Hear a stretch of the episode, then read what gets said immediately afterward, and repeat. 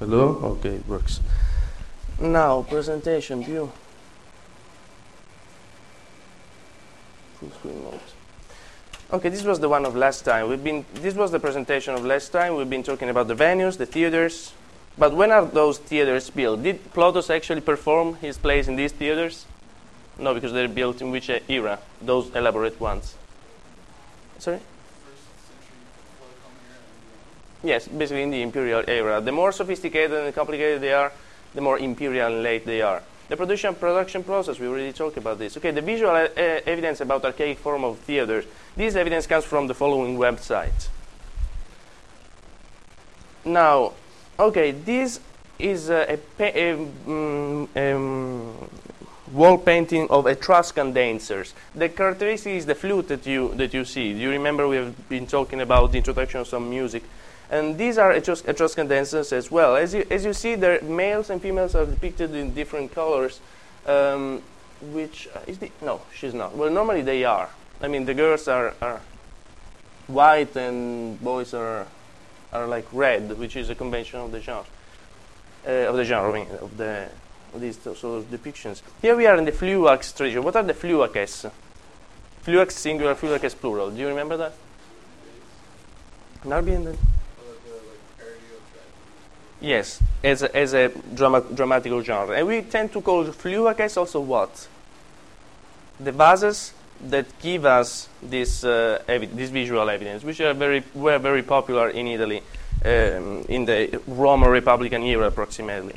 And this is one of those. As you see, we have characters which have a large mouth and, a, and a, they are caricatures. They are, they are grotesque figures. They're not realistic.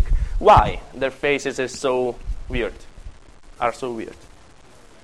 Because they wear masks, and also because they are sub- subhuman characters. This is not a realistic representation. What is the sort of theater that was considered realistic, where people didn't wear masks and were just imitating nature? The mime, from Greek mimestai, which is to imitate. Mimetic, do you have this word in English? Mimetic um, suit, etc., which imitates something. Now, these are the phlyaces, etc. There is this ara, no, the, the place, the um, altar of the divinity. And now this is an example of the Fabula Atellana, possibly a statuette of Dossennus. As you see, he's also a caricatural figure. And the, an interesting parallel is this one. The one top left is uh, Pantalone, who is one of the fixed characters of the com- Italian Commedia dell'arte. Um, the parallel is in this case very striking because of the nose, but it's just a, coinc- it's just a coincidence, of, of course, of, obviously. Well, these characters are the fixed characters, respectively, of the, of the Fabula Atellana and the Italian Commedia dell'arte, which is, of course, of the modern age. It doesn't have to do with the classical antiquity. Um, do we remember what's the geographical source of the Fabula Atellana, which was very popular in Rome until the late Republican era and beyond? Where did it come from?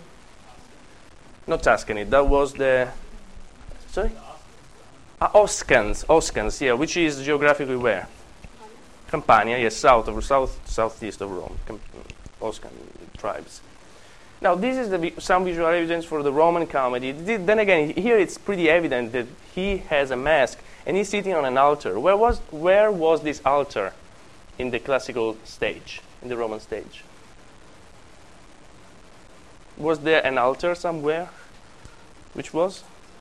Okay, in front of the house normally, just beyond the, the, um, the main house in one of the comedies it is said that Apollo is the neighborhood of the is the neighbor of the of the main character because he's living just next to him because he has an altar over there. And this is a mosaic with dramatic masks. As you see, there are different degrees of realism. The, the, the mask on the right could be of which character? Of the young lover? I don't think so. All. I mean, not very attractive. Could be the old neighbor, all the old, the old uh, sexually greedy, nasty guy who wants the girl who's actually in love with the young man. So also in modern theater, or as, okay, in the classical troupe of Western theater, there's always what's uh, also in opera. There's the one who's called in Italian l'attor giovane, so the young actor, who's the one who is a tenor possibly, and is uh, playing the parts of the young in love. The funny thing is that. Uh, Pavarotti, may he rest in peace. Uh, uh, until, these guys tend to be pretty, pretty, pretty fat actually. And uh, Pavarotti, until he was quite old, he was still playing these roles. Especially, he was particularly uh, okay. He was particularly gifted and good, but it was not very likely in the case of the young lover when he was uh, in his late 40s. But this is the convention of the drama. There is an actor in a troupe, also in opera, who is the actor giovane, and who plays the part of the lover. And he is the one who is not burlesque at all. He's the one who's more mimetic, closer to reality. So this sort of grotesque um, masks are, are, are often of slaves, belong to slaves or to old men.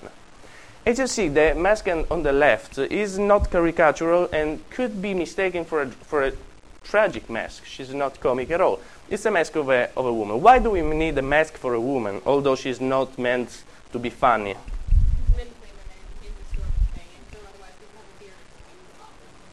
Yes, something like that. What was then again the literary genre, the dramatic genre in Rome, where women were played by women? The mime, exactly. And uh, sometimes it had, uh, so without masks. Uh, sometimes it was uh, considered immoral because there were women on the, on the scene. We cannot know to which extent these women were, there was nudity or, or uh, so, so all sorts of innuendos because our ancient sources are pretty prudent and moralist and bigot.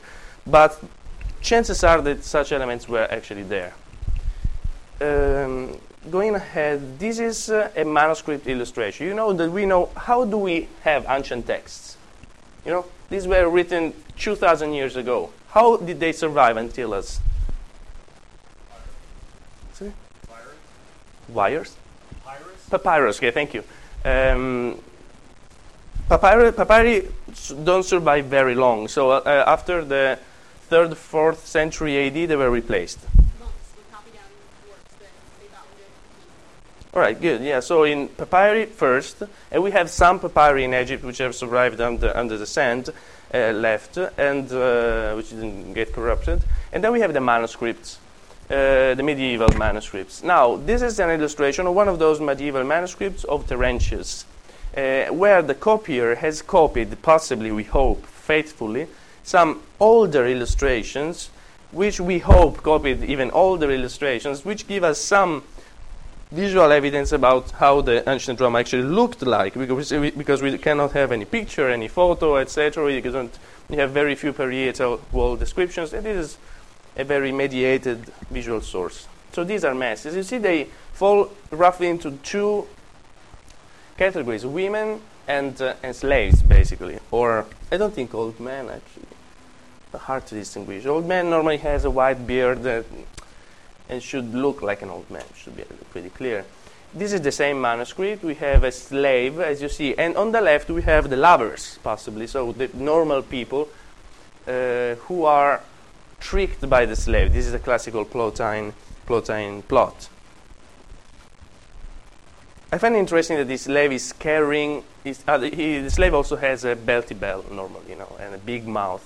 Uh, he is carrying by hand somebody else who belongs to this to, to the slave condition apparently as well. So he's the one who is actually putting the plot in motion. He's the one who organizing things, who's forcing other people to play roles. Like we saw in the comedy, in three, who's our slave? Greek names, of course. What's his name? Palaestrio. Palaestrio, who is uh, involving into this deceit who, whom?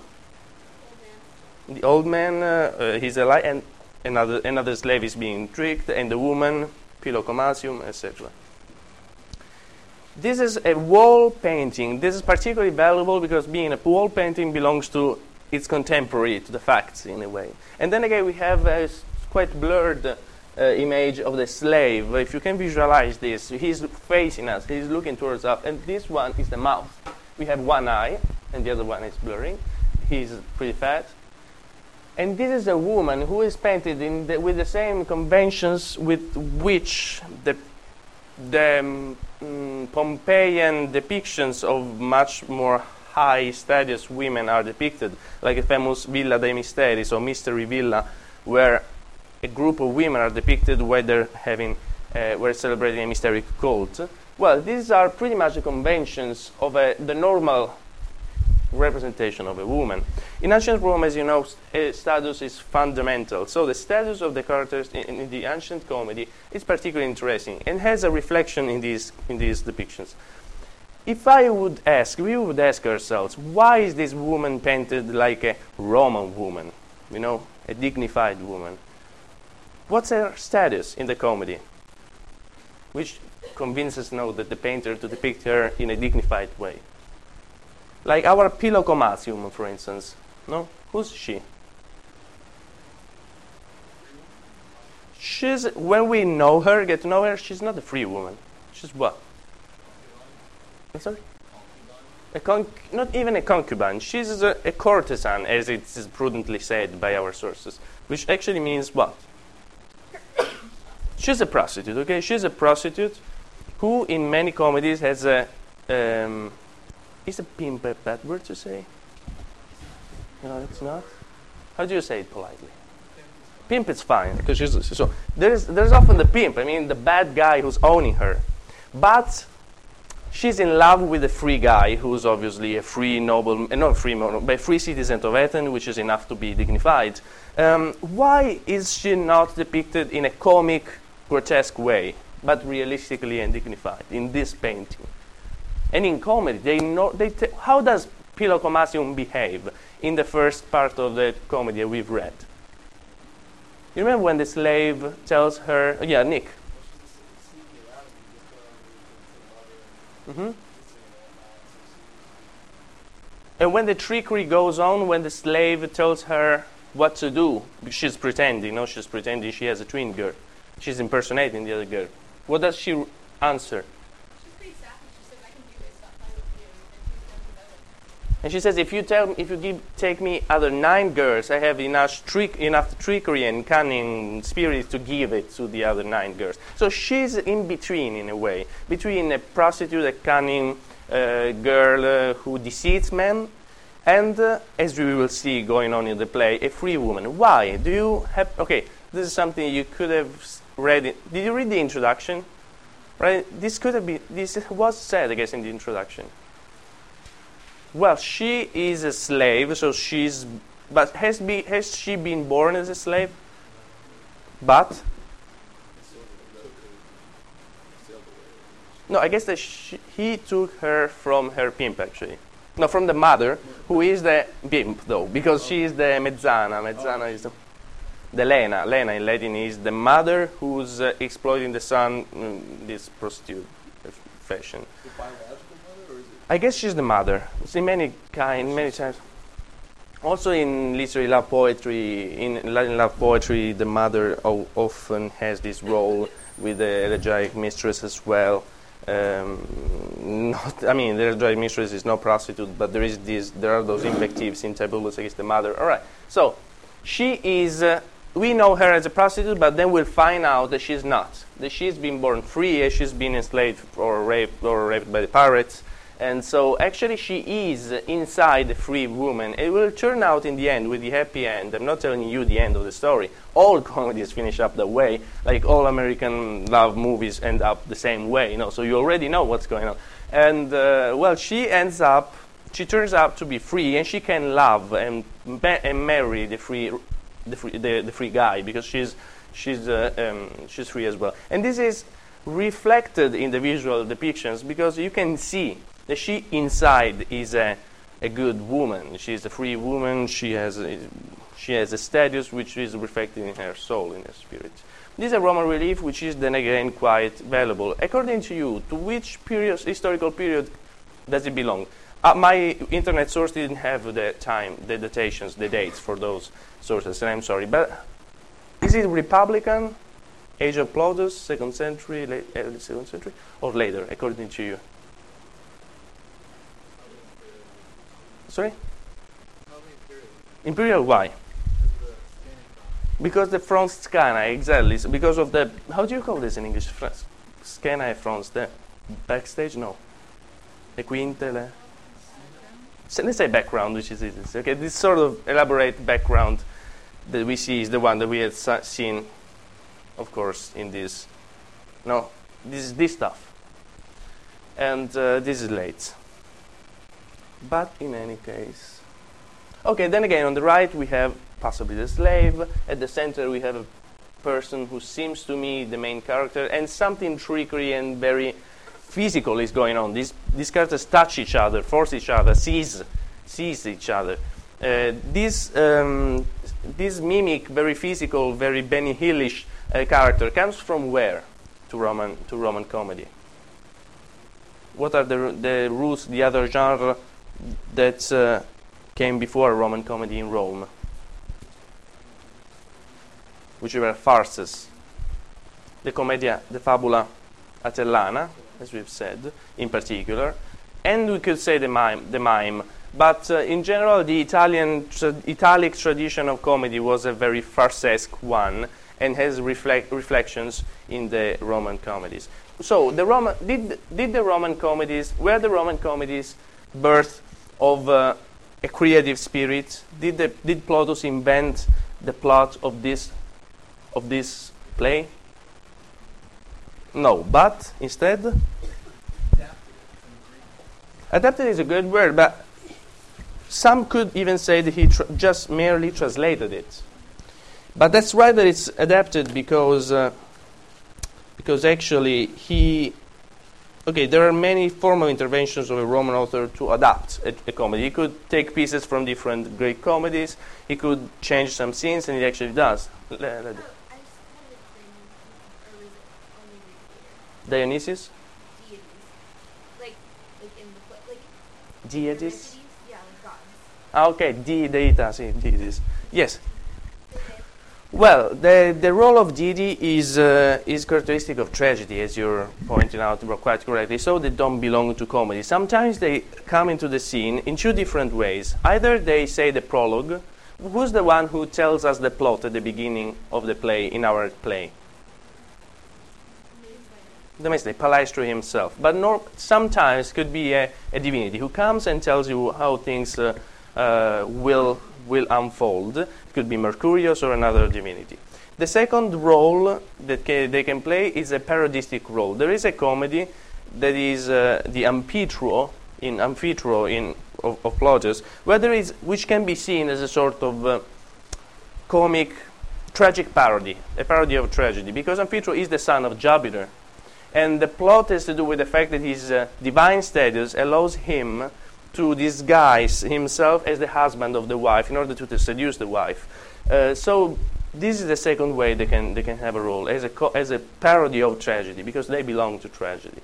Do we remember some other pre-literary Italic uh, uh, dramatic genre where the, tra- the, co- the parody of tragedy was crucially important? Which goes into Plautus into this Amphitryo situation where the gods appear but just to be mocked in a way. Mm, yeah, in Greek New Comedy in a complex way, but no, in, it's something more popular. The flu, the Phlyaces themselves. Yeah, what? To the Hurricane, oh, well, yeah, in Rome, they myths belong to Roman imagery in general, but the Phlyaces, so uh, the Hilarotragoedia, which is this was this is all in uh, in Duckworth.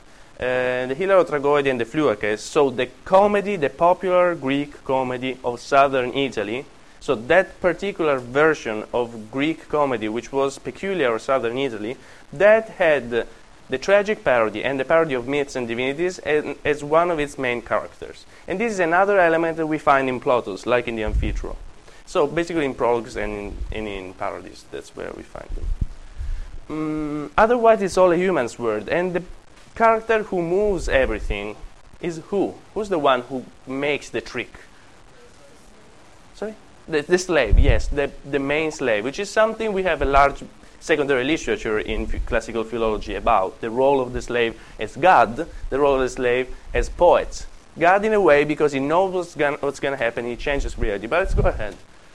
Uh, okay, Roman tragedy has a completely, has a quite different set of visual evidence. Those characters, what are they wearing on their feet? Sorry? Sandals? San- high sandals, which are called how? Coturni, coturni, C-O-T-U. I think I wrote it down. Yes, coturnus is singular, coturni is plural. This is a particular sleeper, very high sleeper, which they they wear in order to look higher. And that's a cat. They, you see, they have sort of heels.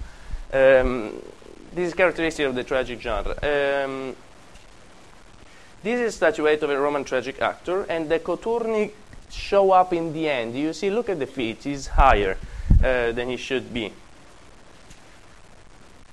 Is it can you see it? Down on his feet. This this is a tragic mask. Also, tragic actors used to wear masks. And on the right, we have a story of Medea in a vase, which we think could come from uh, from a theater representation, who could be a dramatic uh, imagine, imaginary. Why?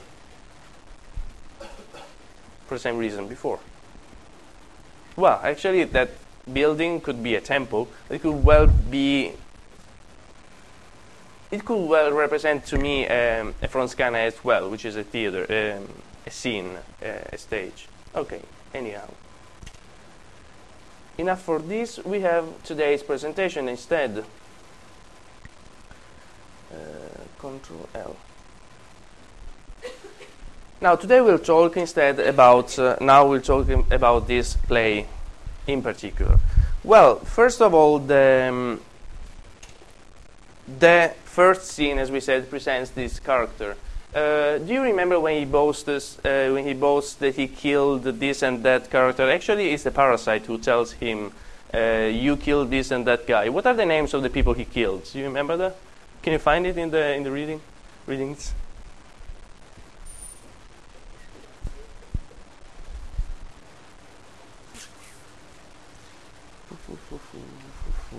I wish I had. Okay, let's do this instead.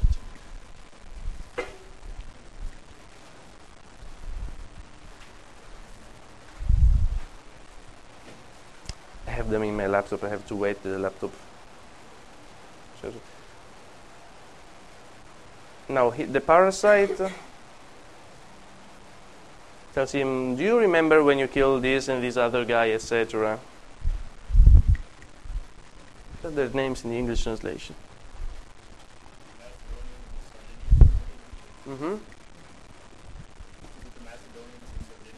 Yeah, I guess so, but uh, let me let me check it again a second. Where are they? Uh, 150? No, well before that, just before when he says the per- the first people. Do you remember just the first? Was calling one of them like mighty mercenary mess up, and that's his name. Yes, I guess so. I Yeah. guess so. Okay. Here we go. Mighty Mercury mess up and Neptune's son, etc. And before that, crash, bang, razzle, dazzle, which or field or roaches, whatever my pronunciation is. Uh, in Latin, they sound the same way. They sound like made up, uh, phonetically strange, sort of exotic names. Okay, this is one of the ways through which uh, Plautus achieves um, comic effect, which is sound, the sound of the words. Um, as I wrote, uh, linguistic verbal creativity. He makes up words.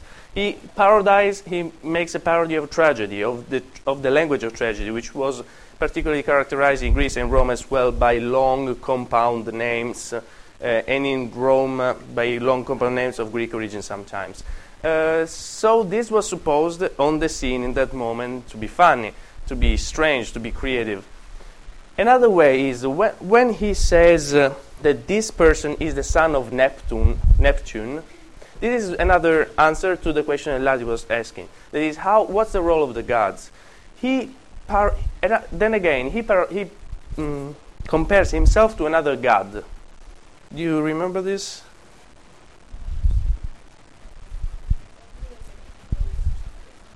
Uh, yes, he says. Somebody says, uh, okay, one girl. What was the question? One girl asks the parasite, "Is he Achilles?" He, he says, "No, it's the brother."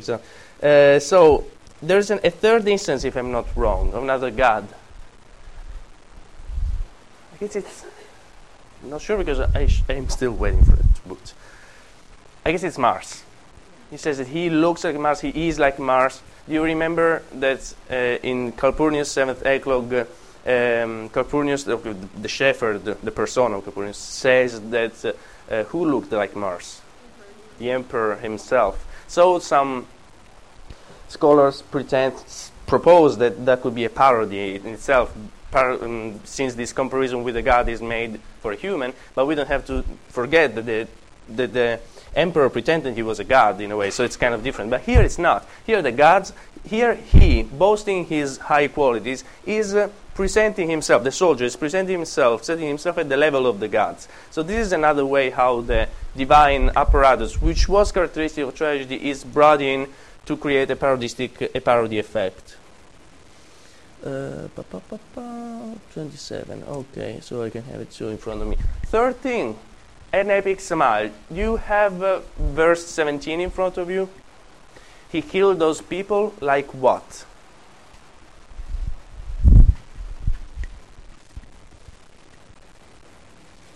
Okay, braggart soldier. You have it? Somebody wants to read it? Please? You have me or straw from factory cuts. Okay, the first part of it, like wind, etc., the power of wind on the highs, on high trees, is a classic Homeric uh, smile and uh, epic smile for power, for highness, for high topics. So, simile. Simile, thank you. I thought it was very puzzled by this. I saw it, but thank you, appreciate it. So let me take it to it's, it's 16. Uh, 17. And then the second part, uh, I, if I'm not wrong, the title of Emily Bronte's mm, novel, Wuthering Heights, reminds the same thing, this romantic idea. Uh, but then the second part of the simile uh, goes back, plants back to a, to a comic end because it talks about the straw hats. So they're high, they're tall, but they're not very tall. And what they have at the top is not the top of the trees, which are the typical example for, uh, for, uh, for greatness, for epic uh, and, and uh, glorious greatness, but uh, the top of the hats, which is made by straw. So this is an, an example of how the language of Plautus plays with, uh, conve- with um, literary conventions belonging to tragedy and to epics in order to, to achieve a comic effect by means of parody.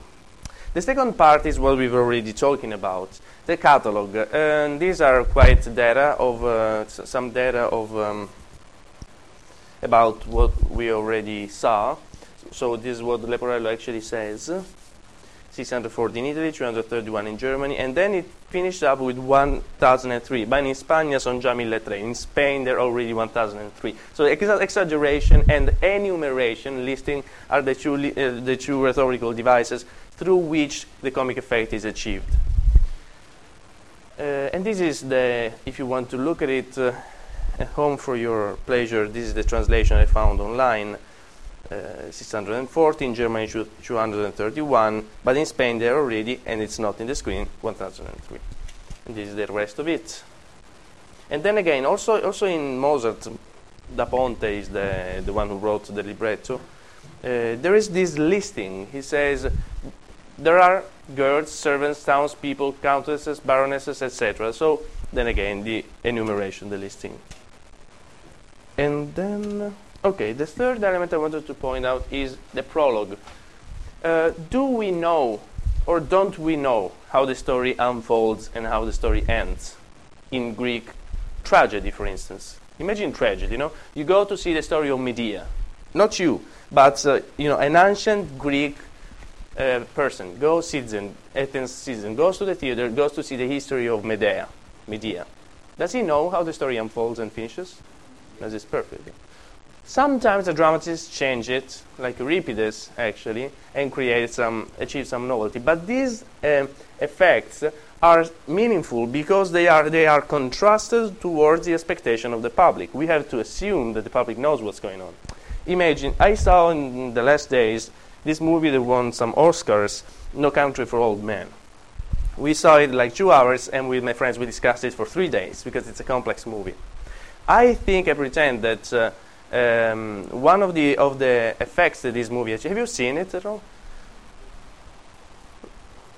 Didn't have a big success, didn't it? I mean, you're Angelenos, you haven't seen it. I mean, half of you didn't. Those of you who have seen it probably have seen that the, the, the detective. We expect something from the detective because we've seen so many movies like Saw, like The Silence of the Lamb, that we expect something from the genre. And uh, part of the artistic effect of the movie, in my opinion, of course, comes from the fact that we are deceived. We expect something from this detective to be cunning, to be effective, to understand how things go. But he's actually the, less the most ineffective character in the movie at all. No, he is completely uh, divorced from reality in a way. He doesn't, he doesn't get in touch with the psycho guy, which is normally what happens in the Science of the Lamb. No, these two people are higher than the other, have a higher understanding, and they reach each other and are the only ones who can talk to each other actually. Well, this doesn't happen in that movie. Uh, so then again, we have expectations coming from the genre, and we have some change. This is what happens in Greek tragedy sometimes, like in Euripides' Medea. The, the, the audience expects something, you change it. But in most of the, of the tragic and comic genre of antiquity, I'm um, sorry, in most of the tragic genre of antiquity, most of the tragic plays, we already know how the myth unfolds. We already know it from the beginning. In comedy, we don't because these are not mythical characters. So, what's the role of the, of the prologue in a Roman comedy? Yes, can follow it at all. So, the, then again, this is an element that recurs uh, very often in ancient art. Um, the artistic effect is not achieved like in uh, European Romanticism, 1800s, by originality and inspiration, although there are uh, philosophical reflections of art coming from the Platonic school which go in that direction. But normally, art is something which is achieved through craft and skills, not through creativity. Meaning that I can present a plot that everybody knows from the beginning, and the, the, the, the, um, the goal is not surprise or originality. The plot is uh, skillfully managing this material. So, although in comedy we don't know how it's, how it's going to unfold, somebody, normally a god or a servant or some character, shows up on the scene at the beginning and tells us what's going to happen later. Um, okay. It is delayed because it's not at the beginning. The first scene in this plot, in this comedy is uh, the scene is what? No, the di- dialogue will be already talked about. Why is this prologue delayed, according to you? Why it's not the first scene as usual? Okay, Amanda and James, but you already spoke, so James. Ne- don't, don't be don't be mad at me. I never make a talk because I assume you know, but I want to hear everybody. Okay. Does it take, take almost like uh, before the plot begins? It's particularly effective. That's right. And also, well, I, I have my when I say yes. Also, also it's because I have my point. Of course, not that your points sometimes suggest me things I hadn't thought about. Sure, it's a particularly effective scene, and also it's centered on whom? It's on the soldier. It's central on the soldier. So the idea is that uh, he wants, as you're saying, to give us a strong comic effect at the beginning, presenting the soldier at the center of the scene. Although we will see in the plot, he's not a central element in the plot, in the sense that he is continually deceived. He is played, fooled by the others. He's not an actual main character as, he, as we would think of it. He doesn't do effectively things. He is tricked by the slave. But he is the one that sticks in our memory and sticks in the literary memory of many dramatists in the Western tradition of this braggart soldier. And so, and so here we go. No tragedy, no surprise in the plot. Um, and uh, yes, you see, have you, have you noticed that your translation tends to be in endecasyllables? Tends to be, I, not always, but if I'm not, sometimes it even has a rhyme. The prologue has rhymes. If uh, let's read the start of the prologue at all. Do you have it? The beginning of the prologue? I'm finding it. Okay. Uh, verse 79, do you have it? Will somebody who knows how to read English read it? Because if I'll do it, the comic effect will be doubled. No volunteer? Okay, thank you. Uh, no, yeah, five, six lines just to hear the rhythm.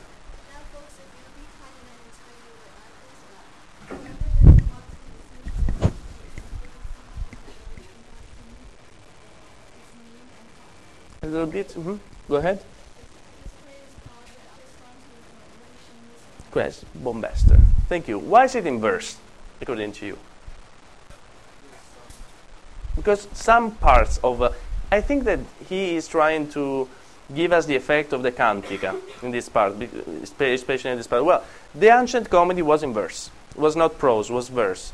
And uh, some parts, uh, so some parts were in a meter which was recita- which was like poetry today. So you would, do you remember opera, the opera that we sang before? Uh, the first part was like, uh, um, I don't remember that. before, before Leporello starts the catalog, he says something like, uh, mm, something like, how does he say? Uh, well, okay, I don't remember the word. It sounds, and you don't know Italian, so I could take it. so it shouldn't be so honest. It's like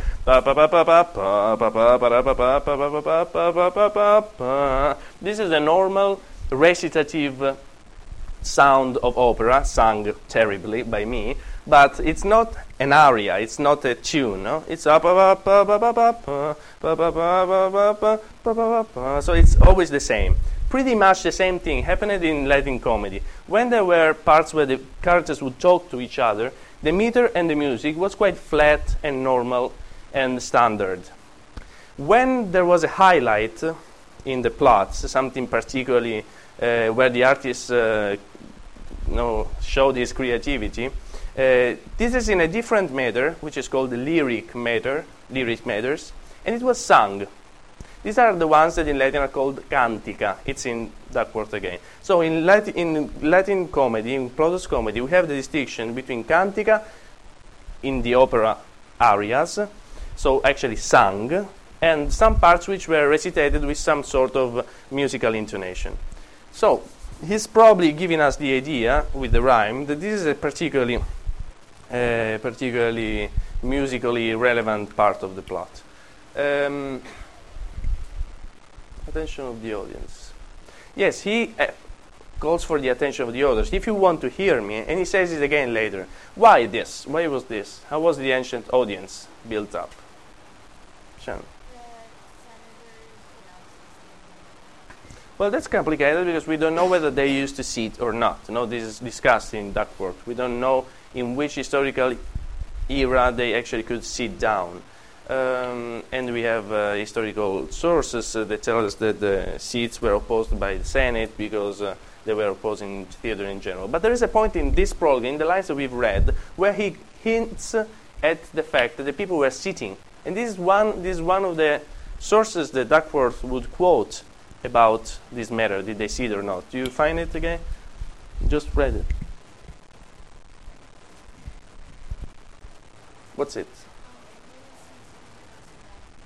Exactly. So the idea is that the people in the back are didn't, uh, yes, didn't find a place to sit. They, they were probably the humble people, as you're saying. And now, if you don't want to listen and you're making noise, just stand up and go and let somebody else sit in. Um, okay, then, then, then conventions. The conventions. What is this? Uh, what is the setting of this drama? This is a Roman comedy, isn't it? Translated from a Greek comedy, which is called Alazon. Uh, what is the setting? The setting meaning the nation these characters belong to. They're Greek, and it's set in which city? In Ephesus, which is in this map. Ephesus is here. Athens is where the girl and, the, his, and her lover come from.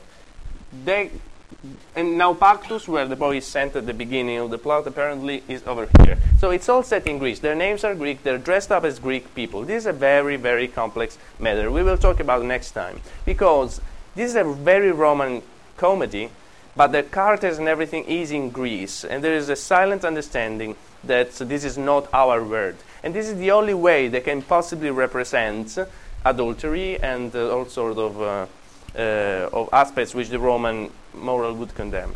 Okay, thank you. See you next time.